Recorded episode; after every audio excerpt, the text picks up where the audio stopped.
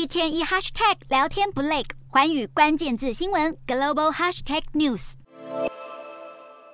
美中两强争霸拓展至全球，而在科技战方面，美国渐渐占得上风。拜登总统拉拢盟国加入晶片抗中行列，再度有了重大进展。彭博社美东时间十二日引述消息人士报道，日本与荷兰两大半导体设备技术来源国，原则上已经同意拜登政府要求将扩大限制对中国出口尖端晶片制造设备。美国总统拜登今年十月颁布晶片禁令，并对国内半导体企业发布一连串限制措施，阻止晶片制造技术落入中国手中。不过，华府还必须结盟全球两大半导体设备制造商日本东京威力科创以及荷兰艾斯摩尔公司，才能让制裁产生效用。因此，日荷两国的同意成了美国抑制中国半导体产业发展的重要里程碑。然而，拜登寻求伙伴合作抗中的历程并非一帆风顺，因为身为中国最大贸易伙伴之一的荷兰，先前不愿为了美国与中国交恶，频频抗拒华府出口管制要求，让拜登焦急难耐。如今，经过华府努力不懈的游说，成功说服日本与荷兰联合出手，有望封锁中国获得关键技术的能力。对此，中国政府一怒之下，十二日向世界贸易组织投诉，美国以模糊不清的国安理由打压竞争对手，破坏贸易规则，威胁全球供应链。美中。科技战恐怕将会越演越烈。